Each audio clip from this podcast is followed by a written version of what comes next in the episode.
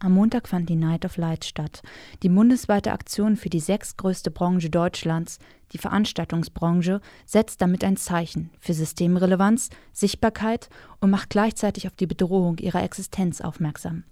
In Jena fand in diesem Zuge eine Podiumsdiskussion statt. Auch hier ging es mit um Sichtbarkeit, Vertrauen und Bewusstheit in der Politik und um die schlussendlichen Forderungen. Wir haben infolgedessen ein Interview mit Jonas Zipf geführt. Der Werkleiter von Jena Kultur hat die Debatte moderiert. Ich wollte erst einmal von Jonas Zipf wissen, ob die Night of Light, wozu ja auch die Podiumsdiskussion gehört hat, gewirkt hat und seiner Meinung nach das Ziel erreicht hat. Die Night of Light hat gewirkt, ja. Ihr Ziel erreicht hat sie nicht, nein. Sie hat gewirkt insofern, dass wir zumindest für einen Moment eine sehr starke Aufmerksamkeit auf die Situation der Veranstaltungswirtschaft bekommen haben und das deutschlandweit. Mit äh, sehr vielen Objekten, die angestrahlt wurden, mit einer herausragenden medialen Präsenz und Aufmerksamkeit äh, konnte, glaube ich, ein deutlicher Hinweis auf die Situation der Veranstaltungswirtschaft platziert werden. Aber damit sind die Probleme natürlich noch lange nicht gelöst und, ähm, und auch das Ziel noch nicht erfüllt es ist vielleicht maximal ein Anstoß dazu gegeben, dass etwas mehr gesellschaftliche, politische Aufmerksamkeit ähm, entstanden ist. Ähm, die Lösung des Problems ist natürlich im Grundsatz äh, ähm, die Frage, wie lange wird unsere Pandemiesituation noch weitergehen, sowieso noch nicht in Sicht. Ähm, das kann uns kein Mensch auf der Erde abnehmen und beantworten, gerade äh, äh, aber die Frage, wie die Veranstaltungswirtschaft über die Runden, sprich über die nächsten Wochen, Monate, möglicherweise Jahre kommen soll, ähm, ist natürlich damit noch lange nicht beantwortet und damit ist auch das Ziel noch nicht erreicht. Mhm, okay. Es wurde ja die Angst angesprochen, die Großen überleben, der Rest geht. Haben die großen, also hochkulturelle Akteure, bekannte Künstler irgendwo auch eine Verantwortung gegenüber den Kleinen oder kann man da eine Form von Solidarität fordern? Also weniger in finanzieller Hinsicht, sondern vielmehr mit ihrer Stimme, mit Hilfe ihrer Lobby? Ich finde schon, ja. Man muss natürlich nochmal unterscheiden zwischen äh, dem, was Sie jetzt Hochkultur nennen, und den Künstlern, KünstlerInnen. Mhm. Ähm, tatsächlich ist es so, dass die äh, politische, ähm, auch gesellschaftliche Aufmerksamkeit ähm, zur Rettung der hochkulturellen Institutionen erstmal größer war. Das liegt auch in der Natur der Sache, denn Theater, Orchester, Museen etc werden sowieso vom Staat bezuschusst ähm, und können ihrer Natur nach in aller Regel gar nicht leben ohne bestaatliche Bezuschussung. Und das ist auch gut und richtig so. In der Veranstaltungswirtschaft, ähm, in den Bereichen Club- und Konzertveranstaltungen, Sport, Messe und Tagungen ähm, ist das äh, umgekehrt. Die haben einen sehr hohen Refinanzierungsgrad und deswegen vielleicht auch nicht die politische Aufmerksamkeit, was die Finanzierung ähm, durch die öffentliche Hand anbelangt. Und ja, tatsächlich würde ich mir unterhalb der Kulturakteure manchmal ein bisschen größeres Bewusstsein ähm, wünschen, dass der eine ähm, die Belange des anderen auch kennt und damit vielleicht auch ein bisschen einschätzen kann, wie es ihm selber im Vergleich geht. Mhm. Und klar ist die Situation für Theater und Orchester beispielsweise auch sehr, sehr angespannt, gar keine Frage. Aber ich glaube, die ähm, Anspannung relativiert sich doch, wenn man sich die Situation der freien Kulturunternehmen im Bereich der Veranstaltungswirtschaft anschaut. Und ich wünsche mir da, dass wir insgesamt durch diese Pandemie und diese Krise auf eine solidarische Art und Weise durchgehen als Gesellschaft und aufeinander achten. Und das gilt für den Kulturbereich klar. Bei den KünstlerInnen äh, würde ich sogar etwas offensiver formulieren. Ja, es hilft der Veranstaltungswirtschaft, wenn große Namen die Situation, äh, in der jetzt ähm, die Club- und äh, Konzertbetreiber, ähm, die Veranstalter, die Booker, die ähm, äh, Hands, die Veranstaltungstechnikverleiher und, und, und, wenn die KünstlerInnen auf diese Situation aufmerksam machen würden, weil es sie doch sehr direkt betrifft und im Moment einfach ein kulturelles Leben in dieser, äh, dieser Sparte, so wie es gewohnt war, gar nicht möglich ist. Freiluftkonzerte, ähm, Stehkonzerte, ähm, gehen nicht nur nicht, sondern es ist auch nicht dasselbe Lebensgefühl, wenn man es jetzt probiert. Und es gibt ja einige wenige, die sich so offensiv auch geäußert haben. Für mich ist da immer ein leuchtendes Beispiel Helge Schneider, der klar gesagt hat, unter diesen Bedingungen spiele ich nicht, ich spiele nicht vor Autos, ich spiele nicht vor einem halbleeren Konzertsaal, in dem die Menschen äh, mit äh, Masen,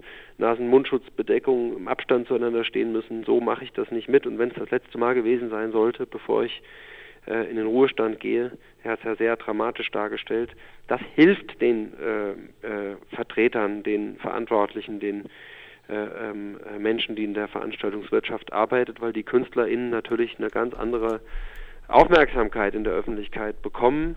Ähm, und da würde ich mir schon wünschen, dass der ein oder andere auch offensiver ähm, äh, in Erscheinung tritt und einfach ja, Verständnis dafür herstellt, wie die Situation ist. Das ist, glaube ich, an vielen Stellen noch nicht durchgedrungen. Okay. Und da stellt sich für mich jetzt nochmal kurz die Frage, wo liegt vielleicht auch die Stärke äh, für Akteure fern von der Hochkultur? Also wo, was ist, also warum ist es wichtig, dass es die vielleicht auch gibt? Ja, ich, ich also ich möchte nicht so ähm, äh, verstanden werden, dass man das eine gegen das andere ausspielt. Mhm. Die hochkulturellen Angebote sind extrem wichtig in unserer Gesellschaft, mal grundsätzlich. Ähm, und genauso sind es die der freien Szene, der Soziokultur oder im Bereich der Veranstaltungswirtschaft, auch mit der Betonung des wirtschaftlichen Aspekts. Das ist ja ein sehr komplexer, sehr großer Bereich, in dem es viele Bestandteile gibt, die unter normalen Bedingungen außerhalb von Corona wirtschaftlich arbeiten können. Ähm, die Besonderheit der, der, dieser Branche, so möchte ich es mal nennen, in Deutschland besteht sicherlich darin, dass sie sehr divers und ähm, mittelständisch geprägt ist insgesamt. Es gibt zwar auch große Fische in diesem Veranstaltungswirtschaftsteich. Es gibt aber eben viele mittlere und kleine auch und die machen natürlich eine Vielfalt aus. Sie machen das aus, was man sonst auch landläufig mittlerweile Kreativwirtschaft nennt, nämlich einen ganz besonderen Wirtschaftszweig mit sehr besonderen Bedürfnissen, der eben wirtschaftlich arbeiten kann, aus sich selbst heraus ein großes Stück weit leben und überleben kann, der aber ähm, äh, unter speziellen Bedingungen produziert, eben kreativ, sehr frei, sehr flexibel zum Beispiel, um ein konkretes Beispiel zu machen, keine Betriebsausgaben hat, in der Regel über keine Werte verfügt, die als Arbeitsmittel eingesetzt werden, keine Dienstwagen, äh, keine IT-Ausstattung oder ähnliches. In aller Regel sehr viele Menschen, die einfach nur von ähm, ihrem Kopf, ihrer Seele und ihren Armen und Händen leben ähm, und die jetzt auch die Unterstützung der Gemeinschaft und des Staates brauchen, weil sonst diese Vielfalt, diese Kleinteiligkeit dieses, äh, dieser Reichtum ähm, äh, verloren gehen könnte. Und es ist wichtig, dass wir so ein Spektrum haben, so ein Reichtum von der kleinen Kirmes und dem Dorffest ähm, ähm, über Ortsteilfeste, ähm, äh, über die Tagungs- und Kongressanbieter, über die Sportveranstalter, Ankermieter in den großen Sportstätten, ob es Stadien oder Hallen sind, äh, an denen wirtschaftlich dann auch der Betrieb dieser Sportstätten hängt bis hin zu den großen Konzertveranstaltern, den Bookingagenturen, den Festivalveranstaltern, den Clubbetreibern. Ähm, das ist eine unfassbare Lücke, die das reißen könnte in, in unser Kulturangebot, gerade in den großen Städten, die dadurch attraktiv sind, auch für junge Leute. Und diese Lücke ähm, wird sehr schmerzlich sein, wenn durch die Krise die Großen nur noch größer geworden sind und die Kleinen ähm, äh, ähm, einfach es nicht überlebt haben, ähm, denn dann haben wir Franchise-Nehmer und die Entscheidungen fallen nicht mehr vor Ort. Es gibt keine mittelständischen Strukturen mehr, es gibt auch keine Vielfalt mehr in dem kulturellen Angebot, sondern praktisch überall das Gleiche, was einfach standardisiert von der Stange angeboten wird. Und ähm, das wäre furchtbar. Wir brauchen diese Vielfalt und es wäre schade. Nicht nur schade, es wäre furchtbar. Ich bleibe bei dem Wort furchtbar wenn wir das nicht über diese Krise retten könnten. Und ähm, warum kennt die Politik AkteurInnen fern von der Hochkultur nicht? Also warum existiert da vielleicht auch keine Lobby? Das würde ich so nicht sagen. Man muss auch nochmal unterscheiden. Ähm, wenn wir Hochkultur nehmen, dann ist normalerweise das, das Gegenüber dieses Konstrukts ähm, so etwas wie die freie Szene oder Subkultur oder mhm. Soziokultur. Mhm. Und dafür gibt es mittlerweile schon auch eine Lobby, vielleicht nicht so groß wie für die Hochkultur, gibt es aber ähm, zunehmend. Da haben sich auch Fachverbände ähm, in die Ohren und die Wahrnehmung der Politiker, PolitikerInnen pflanzen können in den letzten Jahrzehnten, möchte ich sagen. Es sind ja Bewegungen, die schon lange andauern. Aber da, darum geht es bei der Veranstaltungswirtschaft nicht. Wir reden jetzt nicht über den Gegensatz zwischen Hochkultur und Subkultur, sondern wir reden über einen Bereich der Veranstaltungswirtschaft, der diese politische Lobby in der Form in der Vergangenheit einfach nicht benötigt hat und deswegen ähm, vielleicht auch äh, etwas zu leise auf der politischen Lobbyarbeitsebene war und ist, der auch sehr komplex ist. Ich habe es umrissen. Sport, Tagungen, Kongresse sind was ganz, ganz anderes als Konzert- und Clubbetrieb deswegen vielleicht auch nicht über einen Kamm zu scheren ist immer, der aber da keine gemeinsame Lobbyvertretung hat und diese Lobbyvertretung, wie gesagt, auch nicht in der Form so sehr gebraucht hat, wie jetzt äh, äh die Kulturzuschussdebatten es in anderen Kulturbereichen erfordern, weil er eben sehr stark wirtschaftlich aus sich selbst heraus leben konnte. Mhm. Das ist ähm, vielleicht eine Form von, ich weiß nicht, Bescheidenheit, ähm, aber auch ganz schlicht und ergreifend einfach äh, nicht vorhandener Notwendigkeit, die jetzt in der Corona-Krise sich aber ändert. Ähm, ohne staatliche Hilfen, das muss man ganz sachlich und nüchtern feststellen, wird ein ganz großer Teil dieses Bereichs nicht überleben. Und bisher sind die staatlichen Hilfen noch nicht in ausreichender Form da. Und nicht nur was die Höhe anbelangt, der Summen und der Gelder, sondern auch die Instrumente sind nicht passgenau. Und, ähm, und da muss noch mehr passieren. Da haben wir natürlich auch ein Problem, auch ein, eine Antwort auf Ihre Frage. Ähm, darin, dass es keine klaren Zuständigkeiten gibt. Ähm, es ist nicht wirklich klar, ob dieser Teil des kreativwirtschaftlichen Sektors, die Veranstaltungswirtschaft, eher in den Bereich der Zuständigkeit von Kulturpolitik oder in den Bereich der Zuständigkeit von Wirtschaftspolitik gehört.